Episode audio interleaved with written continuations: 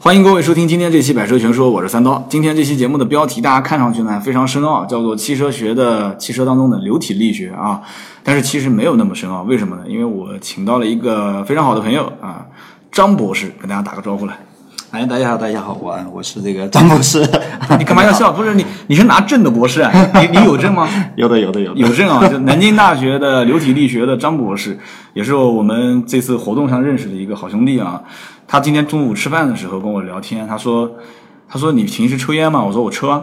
他说，因为我们俩聊过，互相介绍了嘛。我说我做汽车媒体的，他是做流体力学的啊。他做的这个东西呢，说大了可以保家卫国，是吧？说小了可以， 对说小了可以帮我们的开车，就是汽车生活当中的很多一些什么如何省油啊，如何让车子开得更舒服，对吧？不要让气流影响到我们的舒适性啊、噪音啊可。以给一些参考。对，对，可以有，他是做这方面的东西的，所以他跟我说了一个很有意思的现象。他问我开车的时候抽烟，你烟灰怎么弹？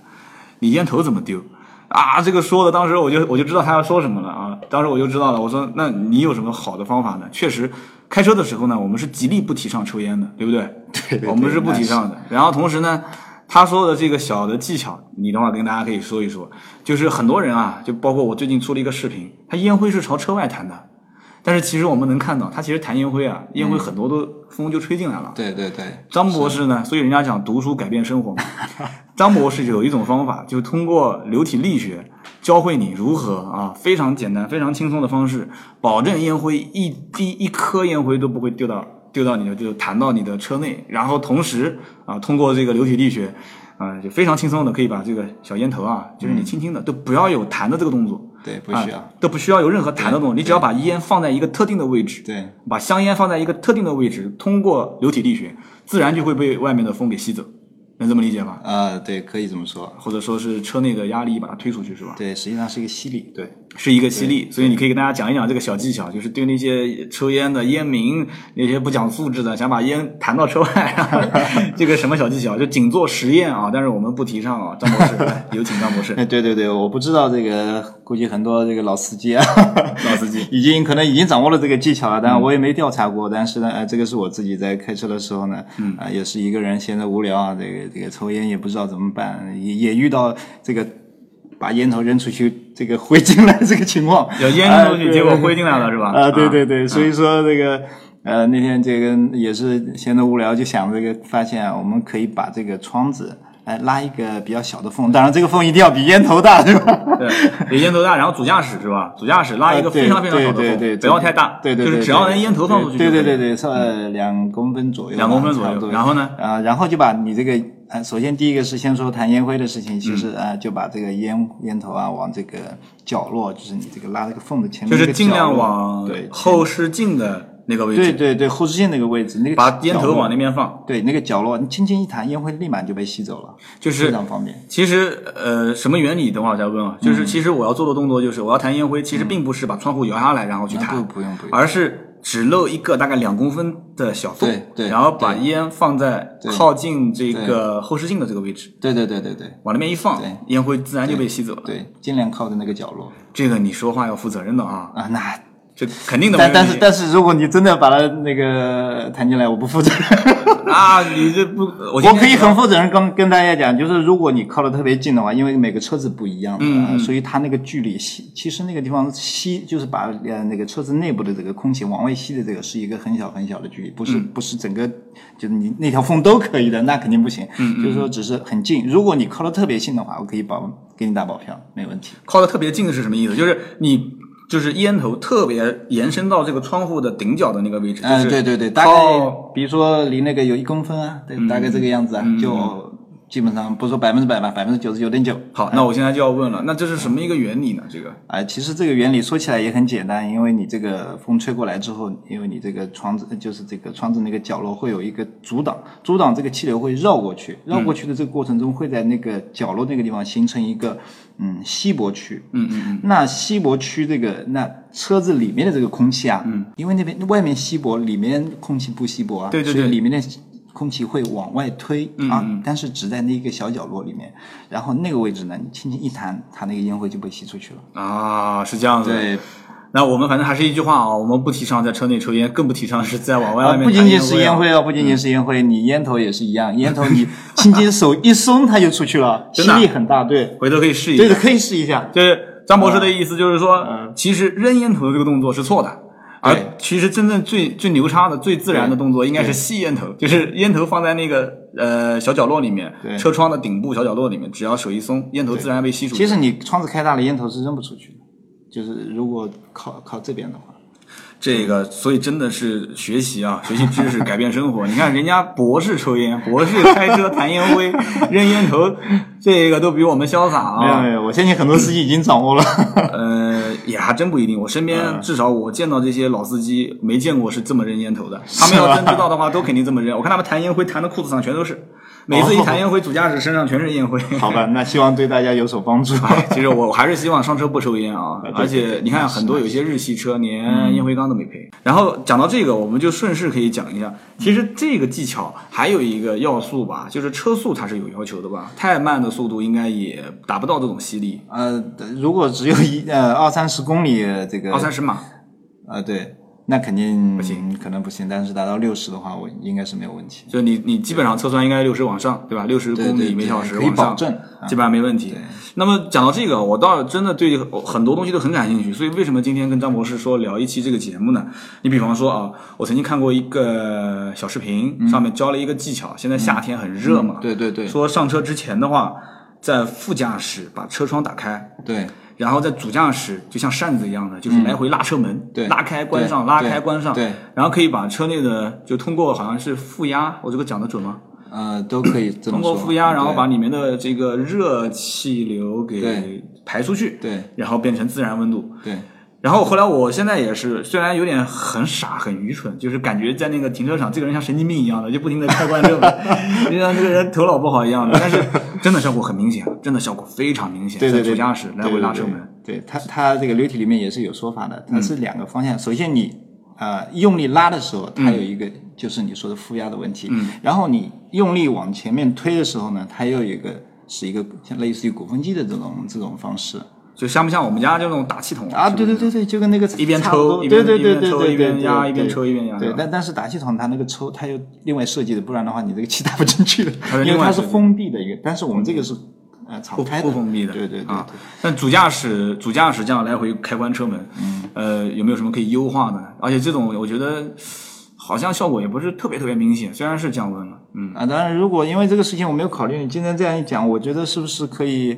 交叉的来做？交叉来什么意思？对，因为你这个车子，你看你主驾驶、副驾驶，哎，想想它毕竟是前面嘛，对不对？就是啊对着的，是吧对呀、你后面还有还后面还有后排呢，还还哦，对不你对？的意思就是主驾驶，其实你可以在主驾驶的后面开左后方的车门，对对对，交叉起来，交叉起来，它然后的 效果，再效果更好是吧？对，呃，我认为应该是没问题的。改进一下，对嗯改进一下。因为我私下跟他聊的时候也提到过这个话题、啊，张博士当时也是提的，说其实你副驾驶开关车门，还不如直接在副驾驶的后方，对就是后排座位，对对对对对开关那个门，对，这样的话也可以把整个内部的对，这它个。可以把整个车内的这个空气和气流整个全部往覆外排盖进去。对对 对，我我等会儿今天回去啊，我我车在外面已经暴晒了，至少有三个多小时 了，我马上一会儿就试一下。哎，不过你你主这个你的驾驶室和右后的这个也可以啊， 不一定非要是啊，我在右后的 也可以来哎一回拉样的，关只要上交叉一下，只要是交叉对是吧？这个都没有主副的这个。好，我相信其实这个视频很多人应该都看过，就是副驾驶开个窗，然后主驾驶这边来拉回、来回拉车门的这个有效果，确实有效果。然后呢，除了这个，我觉得今天啊，拉着张博士一定要多聊聊，就是很多关于汽车上的一些。这个流体力学吧，讲的有点太深了，就是跟空气啊，跟这种有关的，我都可以问问你，对吧？对， 没什么问题啊。嗯，然后我们就可以再聊一个话题，就是天窗。天窗你觉得有意义吗？你自己买的车带天窗吗？我带天窗，那那你作为张博士来讲的话，买车都贴天窗，肯定你有你的说法，天窗视野好嘛，看到天嘛。就就是视野好。其他的我觉得效果不是太好，因为你我自己也去打个，比如说我抽烟的时候，刚开始也不是没事，脑子都想这个问题，对不就对？没有研究这个问题。对对对，所以呃自己打开的时候发现它自己整个呃有一点效果，但是没有那么明显，没有你指的是排烟吗？对排烟，排烟效果开天窗其实效果并不大。对这个从流这个流体力学上来讲的话，有什么说法吗？啊、这这个其实道理很简单，就我们自己也在设计汽车啊，就是它这个啊、车顶的那个整个流线呢，它是啊、做的。其实大家可以看到，这个车里面最漂亮的可能就是就是车顶了，其他地方总有这个拐拐角角的啊什么的。车顶是阔配顶线，嗯对对对，整个车车顶的这个流线是汽车最重要的一个，也是最完美的一一块地方。所以它那个地方布置压力线和整个流线是比较呃，就是比较完美的，就是说它一层一层的分的比较清嗯楚。如果你开了一个小缝，其实它自己相当于比较稳定嘛，它可以自己修复，所以它对这个流体的这个干扰反而不是。嗯，不是，就对你这个小的干扰，反而它不会产生太大的作用。啊对它自己稳定性要好。就是天窗的话，轻轻翘一点点，其实对上面的气流的话影响不大，嗯是吧？对，有能有一点点效果，但是不大。对，讲到这个，其实我有想到一个话题。我曾经刚开始早期做节目的时候，嗯我跟大家在聊，我说这个三厢车的后车窗是没有雨刮器的，两厢车都是带雨刮器的，对对对，对吧？？对这个可以跟大家解释一下吗？啊，但是这个答案估计很多人都知道了。对对 对，对，它主要是因为你这个气流，它顺着这个尾部下来之后呢，然后它在，因为你三厢车后面有个小小屁股嘛，对对对对那个地方吹过来之后，它自己这个流线贴着那个那个呃贴着那个后窗后视哦，它是贴着后窗，对对对相下当于来的，所以对，所以这个风就充当了一个它雨刮的雨刮的这个作用，所就以风就是雨刮。啊对对对，就是这个意思。就是气流从前车窗上对对来，对，然后压着对车顶，对对对贴着对后车对对窗对，，对是这样的，风就是雨刮，把所对有的对脏的东西啊全部对都对带走对了。对，是的，是的。但两厢车就不行是吧？那梁山车不行，它因为它会直接就过去，整个一下子就斜坡就过去了，所以它不会贴着这个窗子。它不会贴窗，对所以两厢车的后车窗如果对附着了一些脏东西，对啊它就就消不了，就需要用雨刮器来。对，不而且还有一个反作用，就是因为，呃，它贴着这个地方，那个地方反而会形成一个空气的一个稀薄区，所以它还不仅反仅过来是把脏给吸对进来了。对，会有一个压压的这个哎对吸的这个作用，所以嗯啊，对还有一个反作用，所以是的是的以后要看到两厢车后车窗不配雨刮器的，自己回去买一个装上吧，因为它还有一个反作用啊，它还有一个反作用，这是张博士说的啊。然后跟张跟张博士聊了这些什么天窗啊、后车窗啊，我们刚刚也听他无意之中说了一句，他说我们也在设计一些汽车方面的这个。张博士吃饭的时候跟我聊说赛车改装，包括 F 一，你们也参与过相关的一些设计，是对吧？我们呃对设计一些下压力就是一些东西。对你，你之前吃饭跟我聊那几个车队，我都说不上来，因为我不太是 F 一的粉丝啊。呃，也不一定都是 F 一了，就是你、呃，这个保时捷是 F 一，然后还有一个就是威廉姆斯的，那个是有 Autocross 的，我刚刚说 Autocross，对嗯，还有就包包括大众的三三三车队，我333们有一些合作有，些合作，那主要是合作哪一方面呢？主要是看它的这个车型，因为因为就是说它因为每一个比赛不一样，比如说 Autocross 它是啊、呃比如说啊五、公里之内你要最快的速度把它跑完，把它跑完。嗯，对。那这个时候大家都知道骑自行车，你怎么样快，对不对？当嗯然，一方面你你用力往前蹬重要，另外一个还有就是说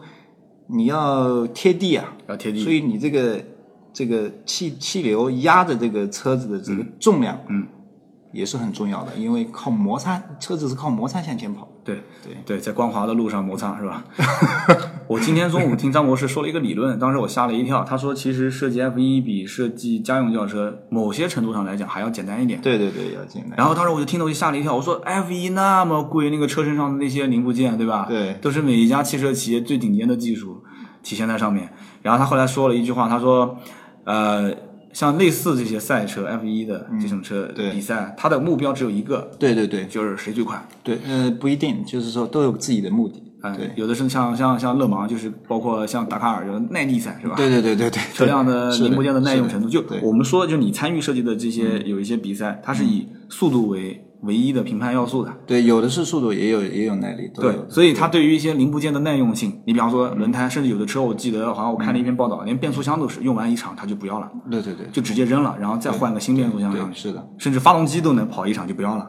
这也听说过的啊，对对对很夸有有张。对所以这样一来的话，呃，唯一以速度为这个单位的话，就比赛那设计起来其实反而就不困难了，能这么理解吗？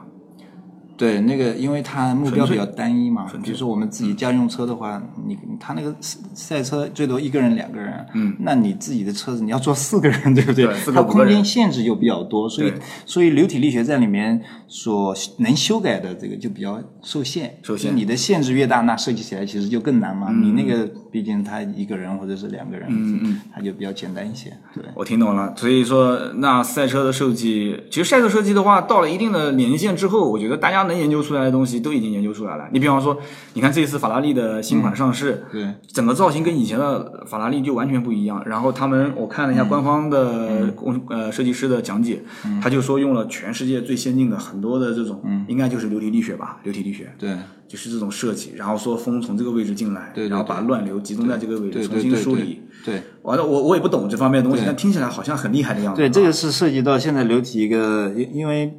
啊，这个实际上是一个计算机和整个技术的一个进步啊。嗯，就是现在全球的这个大型计算的这个，现在就是有这个能力去做这样一件事情了。原来呢也可以，但是啊，举个很简单，这里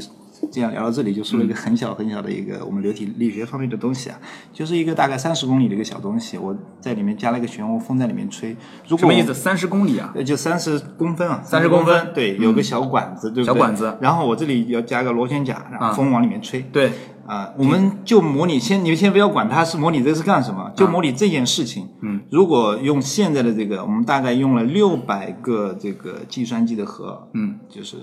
啊、当然数肯定不是最差的了，对吧？大概算了三个月，嗯，只算了多少呢？只算了三秒钟，我没听太懂。六百个计算机去测算，六百个核，六百个计算机核的这个并行计算，什么大叫型六百大型？就是六六百个 CPU 了，呃，对，你可以这么去理解，六百个对 CPU 同时运转，对去测一个三十公分长的管子，旁边放一个鼓对风机一样的对东对西。对，你要测什么东西我都不就知道，就模拟它里面流体是怎么运动的，然后测三个月就算了三个月才算了三秒钟，才算了三秒钟的对结果。对，这算这我就搞不懂了。那现在全球的计算机发展应该也也很恐怖它。那个非常复杂，就是那个是完全体现出这个流体，就是把流体全部计算出来的，因为流体。之前是怎么做？包括我们现在呃做流体设计，实际上不用那个东西的，因为成本太高了。嗯嗯嗯呃不仅仅是钱的问题，时间成本 也受不了。嗯嗯，所以它那个现在是用一种模拟的方式，就做一个平均的模拟的一个方式。但是，呃，他们呃 F 一里面，它可能在一些局部全全部是不可能做到的，全球都没有人做到。嗯，就是在一些局部，它可以做这样一些，把它模拟的非常精细。嗯，那么有些就像你刚刚说的一样，把一些什么窝啊什么集中在某一个地方啊，像这种非常精细的控制啊，流体里的精细控制啊，嗯，就可以慢慢慢慢的做到。所以这个设计，嗯，是流体力学在里面起到非常重要那的作用。照你这么说，其实现在你别看有的车造的很漂亮啊，包括现在赛车领域好像有的车很快。那其实这个方面的发展，未来的话还有很多东西是没挖出来的，太多太多太多，太多没挖出来的。就是说以后的车，其实想让它开得更快，对，呃，更稳，嗯，呃，或者说怎么怎么样，应该说就是，甚至车子快到一定的程度，其实都能上上上墙了，其实都可以，是吧？ 对，现在实际上呃，我们就是设计的这个，就是这个 Austria，就是嗯他们做的那个，实际上没有去做这个实验，但就是是他那个压力基本上可以达到这个。如果你有这样一个设计平台，可以到到这个，比如说天花板，那当然你要铺好路啊，嗯 然后它那个压力呢，就是空气给它的压力，嗯，就可以使得它这个车子能在这个这个天花板上面继续运行，一直持续运行，只要你的这个速度达到，我我跟你讲个好玩的事情，我给我家女儿买一个玩具车，对就叫爬墙车。对，你有没有买过这种？没有。那个我成本也不高，几十块钱，但是那个我当时就觉得它这个应该就是你今天所讲的这个空气力学，嗯，它就是它有两种模式，第一种它有两个开关，我估计听节目的有当爸爸妈妈的应该都可能见过这个玩具，一种开关就是它不爬墙。没有任何吸力，嗯，在地上玩。第二种开关一打开，就明显感觉这个车子开始在吹风了，呜呜在吹风了。然后你把那个车往墙上一丢，它就不会掉下来了。你就在那个墙上让它爬，对，哎，他这个我我下次我把那个视频给你看一下子，你、呃，我虽然没有看到，但但你是这个这个道理跟我们刚才谈烟灰是一个道理。嗯对，但是有个什么问题呢？就是玩时间久了，嗯，这个车子的这个风孔，嗯我讲的不专业啊，就是它那个出风的那个孔，它容易把墙上的那些什么灰啊，还有我们家也不怎么打扫卫生，嗯对就是对对蜘蛛网对对吸进去了对，它就会掉下来，那肯定是吧？对是的，它是不是一定要保证这个大的这种就是进我讲不晓得是不是进气量、出气量这个它要造在那个地方造成一个压差，要非常大，对，要能够承载它的重量，要最起码大于它车身的重量，对对是吧？对对对，那现在全球在这方面就是空气力学、嗯，流体力学方面最牛逼的是哪个国家？那肯定是美国的那个，啊，我来想想怎么名字，就哪个国家就行了，就美国。对美国对现在最牛叉的这个团队就在美国。对，那那我能不能理解，就是美国的现在这些车，其实在流体力学方面做的还是不错的，能这么能这么讲，嗯就是很粗粗暴的去推断不吗？不不能这么说，为什么呢？这是两件事情，一个是市场化的问题，因为它涉及到成本，嗯，对，所以它，我就像我刚才说的一样，嗯它需要对这个做成本质改进的话，它一定会在这个里面涉及到各各方面的成本。你汽车，当然做商业的这个，包括我自己也在创业了，嗯嗯嗯，并不是说你特别牛逼的技术，一定一定要用在这个地方，对吧？嗯因为它是看市场来，比如说市场我只需要在这个地方，它不一定就就是说最牛的团队在美国，嗯但是美国这个团队他不一定会把这个东西花那么大的心思，不一定在汽车。上面，啊因为这个主要还是在航空航天和导弹、军方的嗯这一系列的东西。好好，没问题。我们最后其实有两个小问题啊。今天张博士在，我们也二十多分钟了。你看聊天，两个人聊天就很快，时间过得很快。然后呢，我等会儿节目结束之后呢，我再偷学一点新知识啊，将来我在节目里面给你们透露透露。那么最后呢，我还再问个小问题，就是、对 SUV 跟轿车的话，从噪音控制、从稳定性、从舒适性上来讲，就是从像你现在研究的流体力学，嗯，对。有什么说法吗？我我做这个判断准不准？就是这种像放盒子一样的 SUV 啊，嗯，我觉得它油耗又大，噪音又大，又不舒服，我就不知道为什么那么多人买。啊，它也有好处嗯吧，就是当然你这个车子大，你这个钱，大家简单想想嘛，对吧？你这个迎风的这个面积啊，啊、这个这里面又涉及到车主系数这样一个概念。嗯车主系数，对，如果你迎风面积大，这个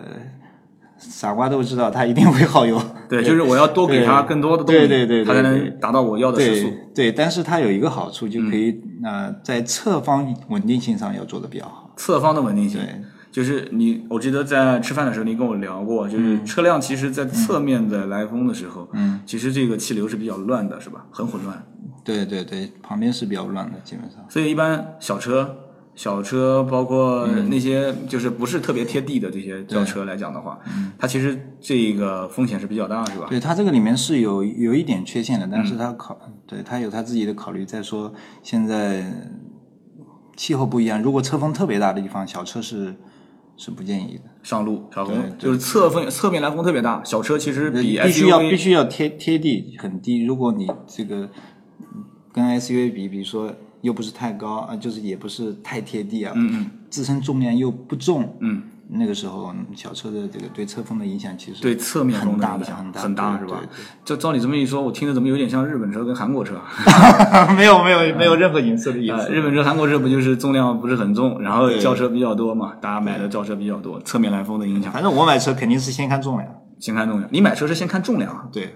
哎呀，这真的，你看我见过那么多买车的人，那你你最终买的是哪个国国别的车，或者是哪个品牌的车？呃车型大就不用大说，众的 大众的打是大众的，你也不管它 DSG 啊这些烧机油都不管了，先看重量。对就是德系车型现在目前的重量在同级别当中还是偏重的，是吧？对，它是比较偏左。这个道理很简单，你这个嗯啊，不管你什么道理吧，你这个重量是这个 m，大呃家都知道那个牛顿第二定律对吧？上我不知道，嗯啊 没嗯哦有你说你说上高中就知道 F 等于 ma 嘛，对不对啊？这个都忘你了这个 然后呢加速度在那个地方，如果你的重量大，就算大百分之十，嗯，那你那个你要多少速度才能把这个抵抗掉？不是我没听懂。那你其实买了一个车重重的车，嗯那你最终图的是什么呢？车重按我讲油耗不也就高了吗？油耗高，但是稳定安全啊。稳定又安全。你指的稳定安全是指哪方面？你不会就为了抵抗侧面的来风干扰不吧？不不，侧风是一方面，还有呢？还有一个就是，假如你碰到什么东西，你这个冲撞碰到这种冲撞的时候，你自己要保护的好一点。就就是反正先管我自己啊嘛，我先活下来再说，啊是这个意思啊？那那肯定啊，那肯定的。那你的意思就是说，如果同样两辆车，比方说一辆，啊我就不举车具体车型啊了，一辆德国嗯车和一辆车身较重的某品牌的国家的车型，两个车以同样的时速对撞，